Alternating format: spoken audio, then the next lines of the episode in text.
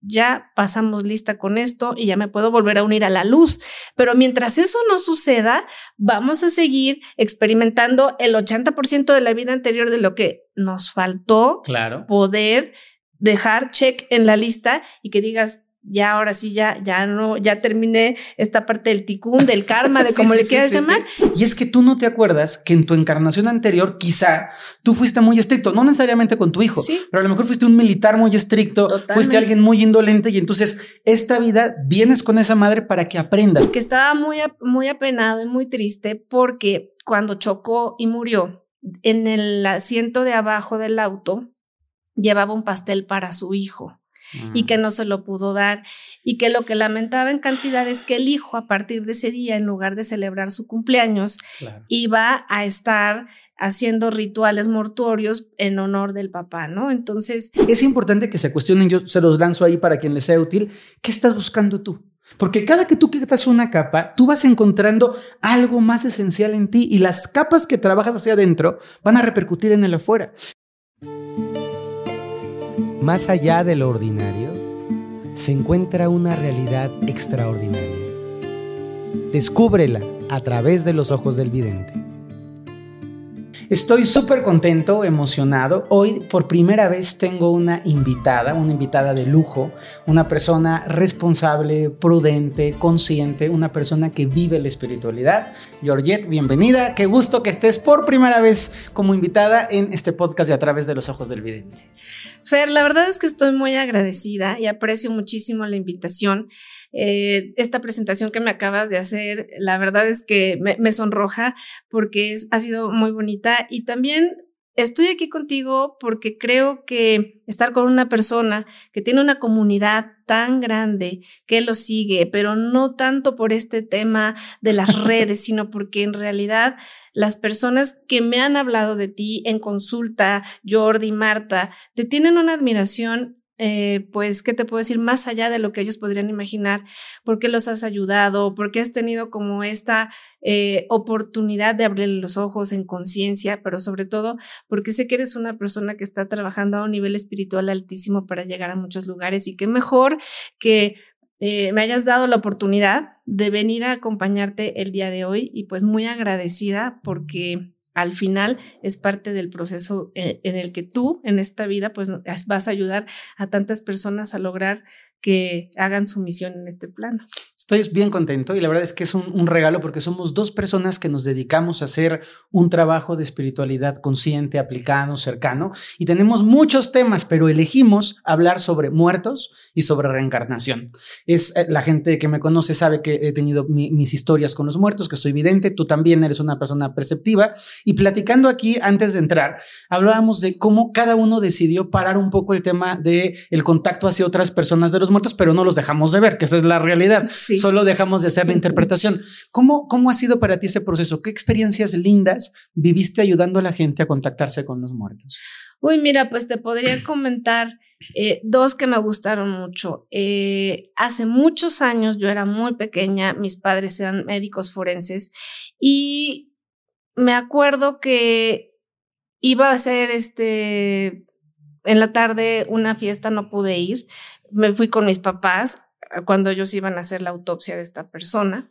Entonces, todo el tiempo que estuvieron haciendo la autopsia, porque no me podían dejar con nadie, pues estuve hablando con esta alma que se desdoblaba y me contó que estaba muy, muy apenado y muy triste porque cuando chocó y murió en el asiento de abajo del auto, llevaba un pastel para su hijo y que no se lo pudo dar y que lo que lamentaba en cantidad es que el hijo a partir de ese día en lugar de celebrar su cumpleaños iba a estar haciendo rituales mortuorios en honor del papá, ¿no? Entonces, eh, que él quería que en algún momento pues su hijo supiera cuánto lo amaba, cuánto lo quería, que no tenía que sufrir y que ojalá su hijo se pudiera enterar y le pregunté el nombre de su hijo. Qué bonito. Bueno, me quedé con ese nombre y resulta que ocho años después ese niño estaba conmigo en la escuela, estaba conmigo en la, en la, secundaria y un día que a, todo el mundo le hacían el cumpleaños y traían un pastel al salón, pero él no lo festejaba. Entonces le dije, oye, tu papá se llamaba así, tu papá me dio un mensaje para ti hace mucho tiempo. El niño se puso a llorar. Eh, al principio no sabía ni qué decirme, pues que a lo mejor pensó que lo estaba engañando, pero le dije, tu papá chocó en una Caribe color naranja, se fue una zanja, atrás del coche venía un pastel y te quería decir que te ama, que te quiere y que no desea que tú sigas, eh, pues, vamos, en una misa el día de tu cumpleaños, sino que festejes y celebres con un pastel y que te ama profundamente es que es súper bonito utilizar la espiritualidad para poder ayudar a la gente, ¿no? A platicábamos también de cómo hay historias que son nutritivas, de cómo los muertos no son un utensilio de ahora que baje mi abuelito y que me diga dónde dejó las pantuflas y quiero saber la herencia y por qué no me dejaste a mí el rancho y se lo dejaste a los otros, que a veces la gente lo confunde. Y es importante que las personas sepan que los muertos hay que respetarlos y que son energías que están en otro plano y que ellos hacen un proceso para bajar, para, para venir a nuestra realidad. Y a veces las personas son como muy caprichudas y como muy berrinchudas y quieren que el muerto actúe como las personas necesitan que actúe. Yo creo que lo que acabas de decir es el punto central porque me ha tocado que algunas personas están esperando que el muerto venga y les diga, tú, fulanita de tal, Eras la mejor hija, tuve 10 hijos, pero tú eres la más inteligente, la más capaz. Eh, sigo estando contigo, te sigo cuidando, te sigo amando, no me voy a ir a ningún lado. Entonces te das cuenta que hay un ego muy herido porque alguien, no sabemos quién de esa familia, puede ser una o dos personas, creen y tienen la firme eh, necesidad de que esa alma no se desprenda, no descanse y lo siga cuidando en el mundo físico cuando esa alma ya salió del cuerpo hace un año, dos años, seis meses. Pero es yo creo que también una manera de no poder entender que hay otro proceso después de la muerte, de, la vida física. Sí, sí. ¿No? Es, es como, para ponerlo en un término más aterrizado, es como si tu hijo quisiera ir a estudiar fuera y tú por egoísmo dices, ah, no, te quedas en la casa. Y, no solo no te quedas en la casa, quiero que te quedes en la casa diciéndome lo bonita que estoy, ¿no? Y el niño, mamá, tengo la oportunidad de seguir mi vida, de crecer, de expandirme. Pues no vas porque yo te quiero ver aquí todos los días, ¿no? O no te casas, ¿no? porque quiero que te quedes conmigo. Ni te casas ni vas a ninguna de aquí te quedas conmigo. Y, y la gente no entiende que la muerte es solo otro paso y que literalmente ya no nos vamos a ver como nos vemos aquí, pero que el camino continúa y que esa alma, ese espíritu que, trascendió, requiere un proceso para poder darse cuenta de lo que hizo, darse, tomar conciencia de lo que se equivocó, resarcir sus daños. Y yo lo platico así, no sé si tú coincides con esto, que cuando la gente se muere, tiene una visión tan clara de la vida porque ya no tiene el ego humano, sino que lo está viendo todo como en una perspectiva diferente. Y entonces es, ah, me tocaba aprender esto de mi primer marido y era necesario que me pasara tal cosa con mi papá porque me llevó a tal proceso. Y luego, yo digo así, que preparan su tira de materias para la próxima encarnación, ¿no? Y entonces ese proceso es un proceso necesario para las almas, todos lo vamos a vivir. Y el punto es no estar en nuestro, en nuestro afán, en nuestra necedad, el decir quiero al muerto aquí y no quiero que se vaya el espíritu porque estamos impidiendo su proceso evolutivo y a la larga también el tuyo. Porque cuando me ha tocado una vez que fue muy simbólica para mí, una mujer que le lloró tanto a su mamá para que no se fuera, que la mamá se quedó atrapada en la casa, la mujer luego murió y la mamá seguía siendo un espíritu atrapado. Sí, sí. Porque su hija no la había dejado él cuando tenía que ir y luego la mamá ya no se podía ir. Y es qué nivel de egoísmo podemos vivir como seres humanos. Esto que estás diciendo me lleva mucho a pensar sobre todo en los temas de reencarnación, porque de pronto, si nosotros cuando estamos anclados en un cuerpo físico tuviéramos esa conciencia de lo que hicimos en vidas anteriores, esto nos llevaría a querer estar total y absolutamente en una conciencia de qué hice, ¿no? Y, justo te quería eh, comentar esta, este caso, ¿no? Que tú puedes decir que hay cosas justas o injustas, que porque una persona va a la cárcel, porque una persona está enfrentando un juicio, porque tiene una enfermedad. Porque uno que no hace ejercicio está todo musculoso también. Son injusticias, o sea, uno que le echa ganitas y uno ya nace así con los brazotes. Exacto. Entonces, si te preguntas que hay una persona que va texteando en el celular y va manejando y atropella a un niño y lo mata, evidentemente esa alma, esa que estaba en ese cuerpo, no estuvo consciente. Entonces va a tener que regresar en otra vida a purificarse y tal vez va a llegar como una persona disminuida, una persona con algún tema eh, de alguna enfermedad, ¿no? Este, progresiva o simplemente va a tener algo importante que le va a hacer recordar el dolor que le hizo pasar a los otros y es la manera en cómo vida tras vida nos vamos purificando. Pero desafortunadamente no estamos conscientes de por qué en ocasiones cuando no nos gusta cómo nos están saliendo las cosas, cómo nos va, no lo ligamos a nuestras vidas anteriores y a las acciones que nos preceden y en esta pues tenemos que hacer un ajuste. Totalmente, me gusta mucho cómo lo, lo, describes y yo lo que lo explicaría es cómo llega el fin de mes y tú dices ya no me alcanza para pagar, pero no te acuerdas que al principio del mes te firmaste con singular alegría. Claro. Y eso expandido es lo que nos pasa en las encarnaciones, o sea, de pronto es, pero ¿por qué a mí me tocó una mamá tan severa? ¿Por qué me toca una mamá tan estricta, tan dura conmigo? Y es que tú no te acuerdas que en tu encarnación anterior quizá tú fuiste muy estricto, no necesariamente con tu hijo, pero a lo mejor fuiste un militar muy estricto, fuiste alguien muy indolente y entonces esta vida vienes con esa madre para que aprendas, porque estarás de acuerdo conmigo en que yo creo que los procesos de reencarnación no son para sufrir ni para pagar, son para aprender. Exacto. Entonces, no es cuanto más sufres, más evolucionado eres, no, es cuanto más aprendes de lo que te pasa, más vas liberándote de esas cargas. Y muchas veces, fíjate, por ejemplo, los niños que son maltratados, ¿no? Se dice que en ocasiones se descubre a través de cierto tipo de, de, este, terapias, ¿no? Que este niño fue abusado en su vida anterior por su padre o por su madre a realizar trabajos forzados, a lo mejor eh, lo tenían al rayo del sol haciendo cosas que eran para un adulto y en esta vida regresa como una persona que oprime a los demás, recordando esa vida anterior, porque justamente, pues cuando se acaba esta vida se cierra la puerta, cuando viene otra se abre, pero luego hay algo que es como una puertita entreabierta, que es el de vu, y que muchas veces tenemos como esta situación de como que me acuerdo que ya estuve aquí, como que ya había pasado por esto. Y son esas cosas que activan nuestros registros akáshicos que nos van diciendo, sabes qué, por aquí te estoy dando cierto con que sí efectivamente pasaste por temas de injusticia y de dolor, pero a lo mejor ese niño en esta vida elige un padre o una madre de contraste para trabajar su amor propio, la autoaceptación, eh, la, el concepto que tiene de sí mismo todo es aprendizaje. Claro. Todo es conciencia si lo vemos de esta manera. ¿no? Totalmente. Y creo que es un aprendizaje que se eslabona, porque de repente podría decir alguien, ¿y yo qué culpa tengo de que mi papá en otra vida fue maltratado y me tocó un papá abusador, ¿no? Sí. Pero la parte importante es que hay una gran conciencia, una mente superior que teje todo. Entonces, si tú tienes un papá abusador, hay algo que a ti te toca aprender de él y hay algo que él tiene que aprender de tu homosexualidad. Entonces, todos, la gente cercana, estamos muy tejidos. Fíjate que te, voy a platicar algo que nunca he, he contado.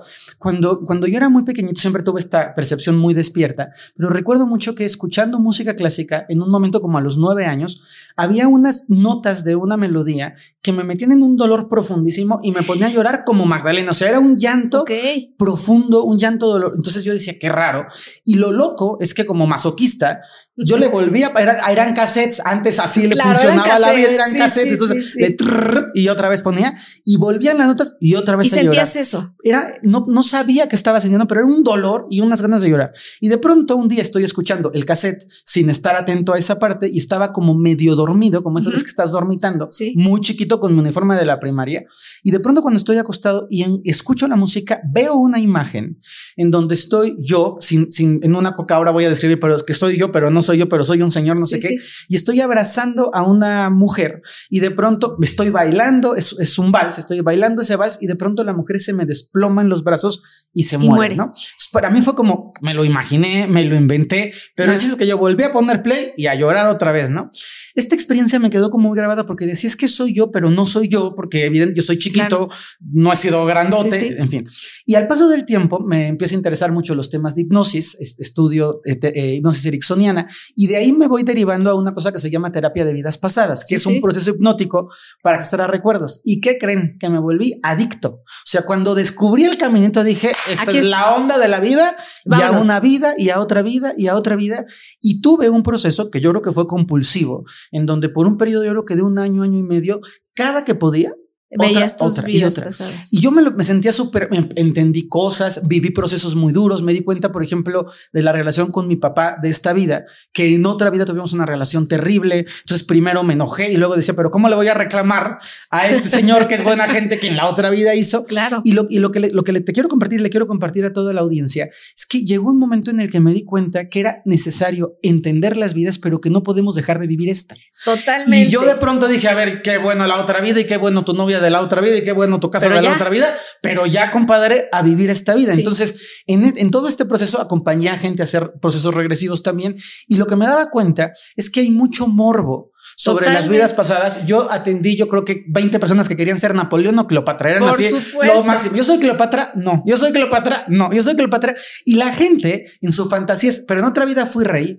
en otra vida factor. No, fuiste un campesino pobretón, vendedor de aguas de horchata y, de verdad, y viene, viene de la central de abastos, porque no todos tenemos la vida esplendorosa que nos imaginamos. No, y tienes razón, porque muchas veces las personas quieren esta parte, ¿no? Compulsiva. Quiero saber quién fui, si fui reina, si fui una mujer con dinero, si fui un duque, pero nadie pagaría el proceso de ir con un experto, con un especialista para saber si fue limosnero, si, si no tenía una pierna, si mató a otras personas, si fue un soldado que debía Razo. 500 vidas. Exacto. Entonces, creo que siempre existe este morbo, como tú lo dices, de ¿quién fui yo con estas ínfulas y estas auras de, de rey, de duque? Y en realidad yo creo que más allá de qué fuimos y si tuvimos un alto rango a nivel social, es el poder entender que lo que haya sido en esas otras vidas te está regresando a esta. Entonces, por más duque que haya sido, por más rey que haya sido,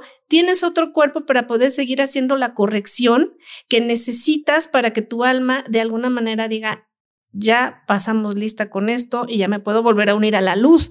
Pero mientras eso no suceda, vamos a seguir experimentando el 80% de la vida anterior de lo que nos faltó claro. poder dejar check en la lista y que digas, ya ahora sí, ya, ya no, ya terminé esta parte del ticún, del karma, de como le quieras llamar, pero si hay una creencia eh, totalmente, pues yo diría que popular, de que hemos sido esas máximas figuras que han estado en los libros de historia. Totalmente. Y en realidad yo creo que tanto aprende el rey como aprende el mendigo, porque en el fondo él eres tú, yo soy tú, él es, él este, él es yo. Entonces somos lo mismo, somos ese polvo de estrellas que en el momento que ves al otro y te das cuenta que ahí estás tú también, pues tienes que reconocer que lo que nos va a poder lograr diferenciar de otras especies es la conciencia. Sí, y fíjate, hay una palabra que ocupas y que resalto porque hablas de corrección del ticún, como se nombra en la cábala, ¿no? Y es tan importante el entender que cada vida es un proceso de mejoramiento. Sí. Que eso es la parte importante. Entonces, las personas piensan, tú serías mejor persona si fueras millonario. Y yo sé que vas a decir sí, pero habría que revisarlo. claro. Tú serías mejor persona si fueras preciosa, tú serías mejor persona si fueras un artista de Hollywood y a lo mejor no. Entonces, la realidad es que tenemos que entender que no es el grado o el cargo o el rol social lo que te hace una buena persona. Y creo, y no sé si, coincides conmigo, que al final de lo que se trata es de experimentar, porque hay cosas que vive el mendigo que el rey no va a conocer. Nunca. Entonces, hay una parte de la pobreza, hay una parte de ser morenitos de piel, hay una parte de haber nacido en un rancho, hay una parte de beber leche bronca de vaca, que es una experiencia que a lo mejor la persona que nació en, la Quinta Avenida no va a experimentar nunca. Y por supuesto, también hay experiencias de la cuna de oro que otras personas no van a experimentar. Entonces, el proceso evolutivo de la conciencia auténtica es ir acopiando experiencias para ir aprendiendo de todo. Y yo coincido yo, creo, y lo creo firmemente, que la espiritualidad auténtica es la posibilidad de vivirlo todo con gozo y con paz. O sea, que puedas decir, me toca el dolor, pues hay que vivir el dolor porque es parte del proceso de aprendizaje. Pero me toca vivir la fiesta, pues voy a bailar tan contento. Y me toca vivir la sensualidad y voy a ser súper sensual. Y ahora me toca vivir la cultura. Y esta expansión es lo que va permitiendo que nuestras almas realmente florezcan. Fer, yo creo que lo que acabas de decir tú es justamente lo que a deseo una conciencia unitaria puede estar satisfecha de que hizo todo eso y puede regresar a la luz del creador. Pero la verdad es que en el cuerpo que tenemos y que esta vasija, este cuerpo, este recipiente que se nos ha dado, siempre le estamos viendo defectos. No, yo debería tener la casa de él porque mira, él no trabaja y ve cómo vive ahí y ve cómo tiene dos autos y ve que esposo, ve que esposa, ve los hijos, pero no nos damos cuenta que somos perfectos, porque en realidad pueden pasar 10, 15, 20, 30 años que seguimos quejándonos de nosotros, que seguimos reprobando las eh, las cosas que nos hacen ser quienes realmente somos. Entonces, no estamos acostumbrados a aceptarnos. Tenemos como esta eh, esta malformación de que si fuéramos diferentes a lo que físicamente somos, seríamos más felices, estaríamos más contentos, tendríamos otro tipo de oportunidades, pero si eso hubiera sido necesario, seríamos más altos, seríamos este, este, viviríamos en otro país, tendríamos otro tipo de núcleo de creencias, otros padres, etcétera. Y yo creo que todo lo que está sucediendo en nuestra vida, nuestros padres, nuestros hermanos, amigos, encajan perfectamente con lo que vine a trabajar en este proceso, porque si no, pues no sería necesario. Además, nosotros, pues antes de venir, vimos todo el esquema. Y, O sea, no vimos toda la película y sí, sí voy, ¿no? Porque muchos que se arrepienten y ya no quieren vivir ese karma con el que vienen, pues son niños que a los seis meses de estar en gestación ya no llegan porque no aceptan justamente todo la realidad, la realidad a, la que se van a enfrentar. Ay, no va a haber una pandemia, ya no quiero llegar, ¿no? O sea, ay, no va a haber una guerra, ya no quiero ir. Pero la verdad es que nuestros cuerpos físicos de los que tanto a veces nos quejamos, que no queremos, que no nos gustan, que los cambiamos, este, que les hacemos cierto tipo de arreglos, son los que transportan la chispa divina y que sin este cuerpo, la verdad, esa chispa no podría manifestarse. O sea, es el cuerpo perfecto, en el lugar perfecto, con las circunstancias perfectas. Lo único que hay que hacer es poder entender que los retos, porque yo no lo veo como situaciones negativas o positivas, sino retos a los que nos enfrentamos, van a expandir nuestra conciencia en la manera o en la medida que podamos responder a ellos. Claro. Y complementando lo que dices, porque creo que es importante que la gente tenga ideas muy claras, recuerden que tener un karma no significa tener que quedarnos toda la encarnación con el karma, porque para eso trabajamos para liberar y para transmutar. Entonces, tú puedes vivir una relación de pareja muy nociva, muy destructiva. Totalmente. Tomas conciencia, aprendes de esa relación de pareja y dices, te agradezco mucho por participar. Ya me voy. Cambio mi vibración, cambio mi karma. Esto no, esto quiero decir, no es que vas a encontrar una pareja sin karma. Todas las parejas tienen algo que enseñarte. La gente que tiene cuatro o cinco hijos, cada hijo tiene algo que enseñarte. Cada jefe tiene algo que enseñarte, pero sí es verdad que vamos evolucionando. Y yo a veces lo pienso y digo a la gente, no solo no libera los karmas, sino que hay gente que le gusta coleccionar karmas pesados. Entonces, tengo un marido insufrible, pero quiero un amante perpetrador. Y voy a buscarme, además del amante del marido, me meto a Tinder para que me maltraten. o sea, y es, caramba, ¿qué te pasa, mujer? Despierta, ¿no? O estoy pasándola muy mal físicamente, pero entonces voy a buscar amargarme la existencia emocional para pasarla peor. Entonces, tenemos que ser conscientes que evolucionar, que las herramientas que compartimos, que el crecimiento personal nos tiene que llevar para ir viviendo más ligeros, en el sentido de ir desprendiendo karmas más pesados para ir tenido una encarnación mucho más gozosa. Oye, esto que acabas de decir, coleccionando cartas, me movió mucho porque en efecto hay personas como tú dices, ¿para qué te metes a Tinder? ¿Qué vas a sacar de ahí? O sea, realmente es como una película virtual que tú vas creando, ¿no? Es como, es como un simulador, ¿no? O sea, ves a fulanito, sutanito, perenganito, y entonces hay unos laberintos de terror. pero perdón, ves a Susanito que ni siquiera es Susanito. O sea, te ponen la, foto de Thor y resulta el Chapulín Colorado. O sea, eso, eso también hay que, hay que ponerlo ahí en claro. Sí, sí. Sí, y, pero además son como cuentos, ¿no? Porque en el fondo, pues hace muchísimos años, ¿no? Te comprabas este, este cuento ilustrado en el puesto de periódicos y bueno, te, te divertía el de Periquita, el de Archie y era, y era distinto. Ahora tú ya sabes a una edad que hay cosas que no existen y de pronto entras y pagas porque alguien te haga caso y hasta eres miembro para tener la selección de chicos o chicas que tienen las cuatro estrellitas o no sé, pero son como laberintos de terror pero que te llevan a terrenos baldíos porque no hay nada, no hay nada y son como estas cortinas de humo que nosotros vamos creando y nos vamos sin necesidad voy a generarme un novio que me pida dinero, que vive en Canadá y le tengo que depositar. o una chica que está en, no sé, en Australia, guapísima, maravillosa, que yo le voy a mandar dinero para el boleto de avión y nunca va a venir. Claro, por supuesto. Además que, tienes toda la razón en esto. Yo, yo sí respeto a la gente que tiene búsquedas de Tinder. Creo que podría haber algo bueno. Claro. Pero creo que lo importante es la intención con la que lo haces. Si tú eres una persona que estás buscando un príncipe azul cuando no eres una princesa, no va a llegar. Si tú eres una persona que estás buscando un rescatador, no va a llegar. Pero creo que hay gente que puede encontrar su resonancia y algo bueno también podría a ver por ahí. Pero me, me acordaste de una anécdota muy chistosa. Eh, cuando yo era más chavito limpiaba, limpiaba energéticamente casas y espacios. Entonces, una vez me contratan para limpiar un edificio, yo voy al edificio, no pregunté de qué era el negocio y era un call center de sexo. Ok. Fue una experiencia divertidísima de mi vida, porque claro, tú cuando yo nunca pagué porque no me alcanzaba, que no igual lo hubiera hasta pagado para llamar, ¿eh? pero cuando llamas, entonces es hola, ¿cómo ¿qué traes puesto hoy? No? Y entonces tú te estás imaginando y la foto de una rubia exuberante ahí con las pechugas de fuera. Ay, Dios mío, cómo la pasé de bien cuando entro al sex shop y veo unas señoras tejiendo así chambrita Mientras decían, sí, quítate la ropa. Y la señora tejiendo la chambrita que le valía gorro, ¿no?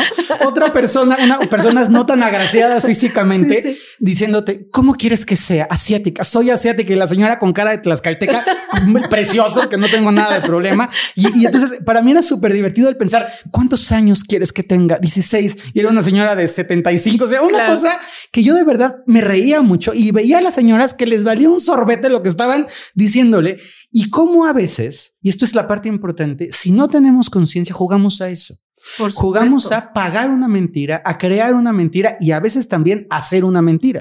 Porque también tú que te metes a Tinder mandando la foto de cuando tenías 24 años y ya tienes 48 o 93. actualiza la foto. O sea, sí, eras tú, pero hace 16 kilos. Entonces, creo que es como muy importante esta autenticidad del alma y el poder sentir lo que, lo que decías tú y lo resalto y lo recupero muy bien, que somos un proceso evolutivo y que la vida que tenemos es la vida útil para poder crecer, que en lugar de estar peleando con el cuerpo, que si no estás más flaquito, que si no estás más alto, que si no tienes los ojos claros, puedas empezar a decir, tengo ojos.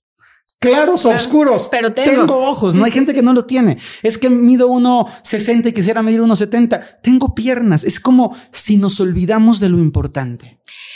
Y, y, mira, esto me encantó lo que acabas de decir, porque efectivamente, ¿no? Todas estas experiencias que a veces sin conciencia nos metemos a ellas, pues no nos van a llevar a conectar con lo que realmente más que querer necesitamos y justo, o sea, yo creo que te ha de pasar a ti con este tus consultantes y tal, las personas quieren algo que no pueden dar o que ni siquiera se están dando cuenta si lo pueden eh, brindar, ¿no?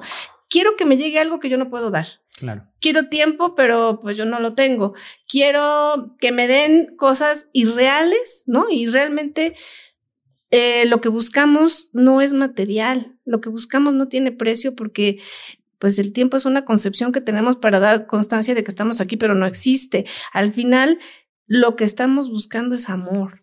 Estamos buscando que otro pueda contenerme y yo pueda contener a otro para tener una red de amigos que te sustente y a quien pueda sustentar o contener. Y eso es lo que nos hace que nos perdamos en estas búsquedas porque estamos buscando tanto a los que ya se fueron que quiero que regresen, pero no, fíjate, me, te cuento una, este, una anécdota de unas personas que me buscaron porque perdieron a un hijo. ¿No? Entonces el papá y la mamá se abocaron muchísimo, querían contactar al hijo y todo se trató del hijo que murió como unos cinco años. Pero el otro chico que quedó... Al hijo vivo. Al hijo vivo no le hacían caso. Entonces el chico cumplió 15 años, aprendió a hacer muchas cosas, salió de la prepa y un día me dice la mamá, es que estoy confundida porque cuando me di cuenta estaba saliendo de la prepa, pero no me di cuenta. Le dije, te diste cuenta y no te diste cuenta. O sea, al final hubo un ser humano que estaba ahí necesitando amor, necesitando espacio, tiempo, pero no lo viste, o sea, creció como una planta y cuando te dijo, ya me voy porque terminé la universidad, te quedaste como, ay, es que estaba llorando tu otro hermano, ¿no? Entonces, vivimos en el pasado con un cuerpo que se está moviendo en el presente, que está ansioso por llegar al futuro y que entonces generas unas grandes cantidades de cortisol en tu cuerpo porque la ansiedad es la que te visita todos los días, pero no queremos tener contacto con las personas con las que vivimos y estamos en el día a día. La historia que cuentas me toca mucho, la de la mamá con el hijo que murió, y, y yo ahí haría una reflexión y una pregunta para todos. La mamá perdió un hijo o perdió dos. Claro. Se le murió uno y perdió al otro vivo. Totalmente. Y eso va para todos los, porque yo creo que todos perdemos. O sea, es que me quedé sin trabajo. Entonces perdiste el trabajo y perdiste tu buen humor. Perdiste tu relación de pareja y perdiste tu autoconfianza. Perdiste tu amor propio. Entonces es importante el decir, ya perdí una cosa, no voy a perder dos o tres o cuatro. Y esto, que para toda la gente que esté escuchando a Georgette, que es, es la respuesta de una persona consciente. O sea, ya no estoy buscando el músculo, el brazo, el dinero, la cena, el coche. Estoy buscando el acompañamiento, la ternura, la escucha, una alianza para poder crecer y madurar. Y estoy seguro que la gente que nos escucha se preguntará, bueno, pero en esta encarnación, ¿de qué se trata reencarnar? O sea, ya muy bien, pero ¿para qué reencarno, no? Y es para poder ir mejorando tu evolución. Entonces, es importante que se cuestionen, yo se los lanzo ahí para quien les sea útil, ¿qué estás buscando tú? En este momento de tu vida, ¿qué estás buscando? No, no me digas las llaves del coche o cómo bajarle volumen al celular, eso ya lo sé. ¿Qué estás buscando en lo profundo? Y ojo, ¿eh? si me respondes que no estás buscando nada, tienes una, una dicotomía muy profunda. O eres una persona muy dormida, que no tienes idea que sí estás buscando algo y no te has dado cuenta, o eres una persona llena de paz, un budita Balokiteshvara encarnado en Iztapaluca, que ya se dio cuenta que no hay nada que buscar. Pero en este tránsito todos estamos buscando algo. Totalmente, Fer. Y yo creo que esta sensación de no necesito nada es cuando realmente te das cuenta que lo más importante es cuando tu mente, tu cuerpo y tu espíritu están totalmente trabajando juntos, pero la dicotomía que decías, mi mente quiere una cosa, mi cuerpo quiere otra, ahí no vives dentro de ti. De acuerdo. Estás disociado, entonces pues tu cuerpo quiere hacer ejercicio, pero tu mente quiere tener dinero, pero entonces no quieres trabajar para, para tener dinero, sino para, para estar en el gimnasio. Y de alguna manera dejas de verte como un ser integral. y empiezas a cuestionar cosas muy pequeñas, ¿eh? porque de, verdad yo creo que no se necesita mucho para salirte de la, mm, del equilibrio. ¿Por qué hoy amaneció nublado? Y hay personas que con eso ya tienen un problema existencial. y viven en Londres. Sí. Que además amanece nublado 340 días al año, pues cámbiate de país, caramba. Sí, sí. ¿Por qué se me ponchó la llanta, no? Y esas cosas hacen que la mente dé vueltas y vueltas y vueltas y le damos una energía tan grande a lo que no tiene importancia, que lo que realmente es importante como conectar con nosotros, el echarnos un clavado adentro es mucho, muy difícil porque hay quienes se lo echan de 20 metros o de, de 30 metros, pero cuando se lo quieren echar hacia adentro, evaden. Entonces ya no existe este ser humano que quiere ser auténtico y libre. ¿Por qué? Porque cuando se echa el clavado hacia afuera, Fer tuvo la culpa, la tuvo la ¿Para culpa. ¿Para qué me enseñaron esto? Porque sí, claro. No, eh, mi papá era alcohólico, mi mamá era este. Le iba a la América, que eso ya es como un pecado capital, ya la combinación es funesta. Pero imagínate cuando tú quieres responsabilizar al otro de tus actos. Claro. Y en realidad el clavado es hacia adentro y es en el momento que todo ese ruido me va a acompañar, lo único que te puedo garantizar es que va a llegar paz. Fíjate, fíjate que estoy 100% de acuerdo contigo y creo mucho en el trabajo de la conciencia. Vivimos en unos tiempos en donde la gente quiere resoluciones rápidas, instantáneas, no quiere mirar, no quiere observar, no quiere reflexionar. Fast food espiritual. hablábamos tú y yo al, antes de, entrar en la cámara de cómo la gente quiere, pero ya, hazme así y que se me quite lo bruto, ¿no? Pues quisiéramos, ya nos hubiéramos hecho hacia nosotros también, pero la gente no está dispuesta a hacer procesos.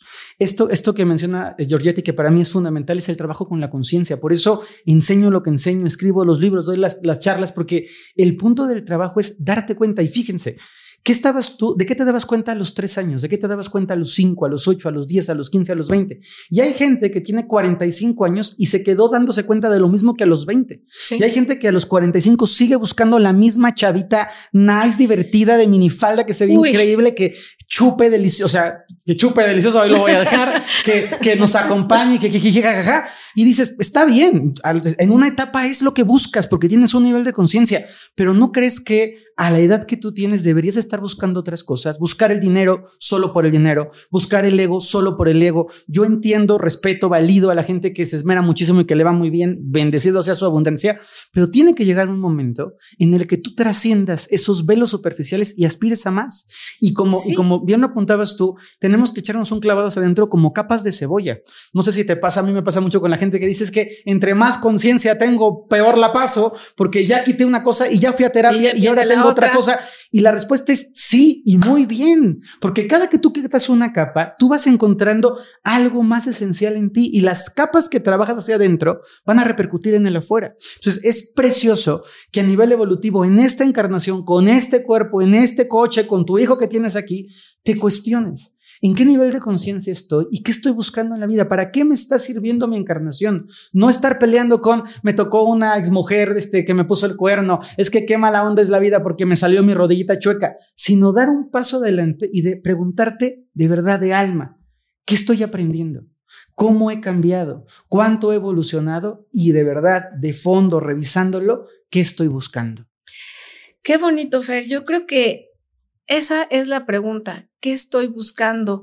Porque me decía esta semana dando una consulta a alguien, no sé qué quiero, no sé qué busco, ¿cómo lo resuelvo? Y le dije, no, espérame. O sea, si no sabes qué quieres y no sabes qué buscas, la vida te va a mandar de rebote cualquier cosa y como no sabes ni qué quieres ni qué buscas, puedes tener 35 experiencias que tú elijas que te van a llevar a mucho conocimiento, pero a lo mejor como no sabes qué quieres, tal vez a los 60, 70 dices, ay, mira, como que ya entendí, pero los 60 o 75 años que tienes son lo que ya no tienes. Así es. ¿No? Qué, qué, qué, qué bonito. Y además tienes, hay un punto que es precioso. O sea, si tú no sabes lo que estás buscando, no significa que no estés buscando. Mm. Porque hay muchas veces que somos inconscientes de lo que estamos buscando, pero estamos buscando algo. Como, como la, persona que se, agarra su coche hasta las trancas y dice, estoy buscando, estás buscando darte un porrazo. Claro, este, totalmente. soy una mujer con el corazón roto y me meto a buscar a ver qué hombre mañana salgo con él. Estás buscando que te,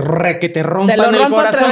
Este, no tengo un peso y voy a ir a ver el Black Friday. Estás buscando de ver más dinero. Entonces, no podemos ser tan inconscientes, tan incoherentes y tan faltos de pantalones o de faldas, que no asumamos que el que no seamos conscientes de lo que estamos buscando no significa que no seamos responsables de lo que estamos buscando. Totalmente, porque a veces nosotros mismos validamos el no tener eso. O sea, voy y lo busco, ¿no? Tengo el corazón roto, entonces mañana me genero a alguien Exacto, que me lo va a romper tres veces más y voy a volver a validar que efectivamente los hombres hacen esto, ¿no? Entonces, y puede pasar con la economía, puede pasar con el trabajo. Y en realidad eh, es esto, ¿no? La responsabilidad, porque puede ser que no sepa qué estoy buscando, pero si soy responsable de no saber qué estoy buscando, entonces me voy a hacer responsable y voy a saber qué estoy buscando. De acuerdo, de acuerdo. Y voy a conectar con esa información que considero que está perdida, pero que a lo mejor está enfrente de mí y no quiero ver porque el hacerse responsable implica muchas cosas. Y esto también, ¿no? Lo que decías anteriormente, que a veces en este trabajo queremos el fast food espiritual, pero yo creo que no hay nada como ganarte las cosas y me refiero al tema del merecimiento. Creemos que porque hay alguien que está sentado ahí haciendo su trabajo y que lo dice de una manera diáfana, no pasó por ningún dolor, por ninguna circunstancia. Y yo creo que el que esa persona te pueda transmitir algo que resuene contigo, como te puede pasar a ti con tu comunidad, pues no es como que un día te levantaste y dijiste, hoy voy a cambiar. y ya cambié. y ya cambié. Simplemente son años y es un merecimiento tremendo que tú puedes llegar al corazón, a la mente y a la resonancia energética de la tasa vibratoria de cada persona, porque efectivamente hay atrás todo un previo, un proceso. Yo a eso le llamo como el tema del merecimiento, no esto de sufrir y con un flagelo, no, sino es el que a través de ti muchas personas van a entender algo. Claro. Pero este algo viene eh, dado por mucho trabajo detrás, por muchas noches de insomnio, por muchos momentos de soledad, por muchos cuestionamientos y porque tuviste la responsabilidad de decir, asumo y ve. Totalmente, totalmente. Son los méritos. Exacto. O sea, es, el, es, el, merecimiento a partir del mérito, del mérito kármico que vas haciendo. La gente que pinta increíble, pues ha dedicado tiempo a pintar. La, las personas que conducen, eh, como los pilotos de Fórmula 1, han dedicado su vida a conducir. Y creo que detrás de cada persona tenemos que aprender a ver eso que no vemos, pero que está ahí poniendo la maestría. Y hace un momentito yo ahorita hablaba de la responsabilidad. Y yo quiero que tú te des cuenta que eres responsable de estar viendo este video, porque estoy seguro que evolutivamente algo de aquí te resuena y te hace bien, suscríbete, compártelo, haz que se expande esta información, que la voz de algo que te mueve, que te motiva, que te lleva a crecer, pueda seguir creciendo. Y hablando de los méritos kármicos, para ir como cerrando, porque esto está poniéndose buenísimo, vamos a hacer yo creo que segunda o tercera parte. Hay algo importante entender también junto con el karma, hay algo que se llama dharma. Y el dharma es cómo vamos abonando a nuestro cuenta para que también salgan cosas positivas, porque así como te toca encarnar con este, el hermano discapacitado, que te genera un dolor a ti, también te toca encarnar con la abuelita dulce, que es un encanto y que te apapachó y que te cuidó. Yo hablo sobre estos temas en el libro de ocho leyes universales. Si alguien no lo leyó, les recomiendo muchísimo que lo puedan leer, ¿no? Y la parte, la parte que te pregunto a ti es, ¿cómo tú podrías explicarle o compartirle a la audiencia sobre el Dharma? O sea, ¿qué cosas puedes hacer bonitas para que te toquen cosas bonitas en la vida también? Bueno, yo creo que la vida de cada persona es como una cuenta de banco, ¿no? Hay momentos en los que mantienes en equilibrio tu cuenta haciendo lo que éticamente, que, quisiera hacer aquí una diferenciación. La moral cambia dependiendo del lugar donde estamos, ¿no? Si yo ahorita, por ejemplo, salgo con un bikini aquí en la Ciudad de México, pues me van a llevar a una institución para enfermos. O, te, van a llevar a, una cita también romántica. Eso depende de quién te encuentra en la calle. Exacto. Pero si yo me pongo, por ejemplo, un, un, abrigo de pieles en Acapulco, pues puede pasar lo mismo, ¿no? Entonces, vamos a cambiar dependiendo del lugar y de las personas con las que estamos, pero la ética es algo que prevalece siempre. Y eso es de, en, todo momento de la historia y hasta el día de hoy, desde el, desde el inicio de la creación hasta hoy, es saber dentro de mi corazón lo que tengo que hacer. Entonces, en esta cuenta de banco que es mi vida, la vida, la vida de, la tuya, la que nos estás escuchando, tiene que ver con las elecciones con lo que tomamos, o sea, lo que queremos hacer y lo que tomamos en nuestra vida para poder desarrollar. Entonces, el Dharma es una acción que viene a nosotros como, al, como un evento feliz y positivo, que independientemente de que yo haya tenido mis malas decisiones, algunos cuestionamientos y juicios hacia mí mismo, otras personas, el Dharma llega y es una acción benevolente, hermosa, positiva,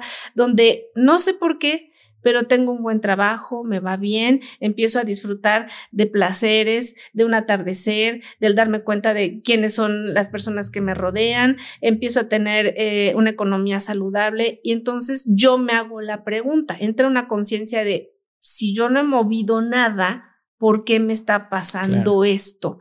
Y es ahí cuando tal vez no te acuerdes que hace 10 años o 15 años o 20 años o ayer. o ayer ibas caminando en la calle y venía una persona de la tercera edad que no podía dar paso y le ayudaste a cruzarse. O había un niño que estaba esperando eh, de alguna manera eh, a que alguien le diera una moneda para poder llevar pan a su casa. Entonces, eso se va a reflejar en tu vida. Y aquí quisiera hacerte un, este, bueno, una anotación de, una, de una parábola que me gusta mucho. Eh, llega un chico con su maestro y le dice, Oye, pues, ¿qué voy a hacer? Quiero saber qué voy a hacer en las vacaciones. Ah, mira, pues te vas a ir a este lugar y la vas a pasar ahí y vas a conocer al profeta Elías. Bueno, total que este chico llevaba apenas este, el dinero justo y entonces llega a la casa y era una casucha terrible donde su maestro le dijo que iba a pasar el, el tiempo. Y bueno, estaba roto el techo, los hijos no tenían comida, no había nada para, para la celebración y él les dio lo poco que traía. Total, este, pues terminaron los 5, 10, 15 días, no pasó nada. Llega con su maestro y le dijo, oye, pues tú me dijiste que iba a ver al profeta Elías, pero pues la mera verdad nunca lo vi, ¿qué voy a hacer? O sea, vengo súper desilusionado. Vuelve a ir a esa casa para las próximas fiestas. Está bien, iba todo desilusionado, ¿cómo voy a ir a ese lugar? No es posible, estaba la casa terrible, no tienen ni para comer. Entonces iba a tocar a la puerta y oye una conversación del padre con el hijo y le dice, eh, papá, estoy muy preocupado porque pues ya vienen las fiestas, pero tengo la fe en que podamos tener el dinero para la ropa, en que podamos tener comida. Y entonces le dijo el padre, no te preocupes. La vez pasada que nos visitó el profeta Elías, él nos dio para el techo, nos dio para la comida, nos dio para las ropas. Y ahí fue cuando este chico entendió que todos podemos ser el profeta Elías y que dentro de nosotros se puede manifestar ese amor tan grande en poder tener el deseo de compartir y de conectar con la necesidad del otro. Entonces no necesitas tener eh, un pues sí, no necesitas tener el gran dinero ni la gran cuenta de banco, sino que estas acciones son lo que suma a nuestra cuenta de banco, son lo que suma a nuestra vida y es cuando podemos decir, creo que tengo unos ahorritos y tengo un guardadito que en algún momento me va a poder, y, no, no hacerlo con esa intención. intención, pero que sabes que si haces lo correcto, si te, te manejas éticamente, vas a poder hacer tus días mucho más llevaderos y no es que se alargue tu existencia, pero la vas a vivir de una manera diferente y vas a sentir como si se alargara. Qué bonito. Pues yo te quiero decir que esto es Dharma, que el venir a compartir conmigo y con toda la audiencia es un Dharma para ti porque le estás haciendo bien a mucha gente y deseo que todo el bien que das vuelva a ti multiplicado, que tú sigas siendo ese profeta Elías para mucha gente que te, que te consulta, que se me hace precioso. Gracias por estar aquí y a todos ustedes que nos escucharon les agradezco. Yo solo quiero cerrar diciéndoles, Dharma es dar las gracias, Dharma es ser amable, Dharma es ser buena persona, Dharma es poder mirar a los seres humanos con respeto. Dharma es ser tú mismo viviendo una vida bonita y procurando hacerle bien a los demás. Muchas gracias. Al contrario, Fer, muchas gracias a ti y namaste. Namaste.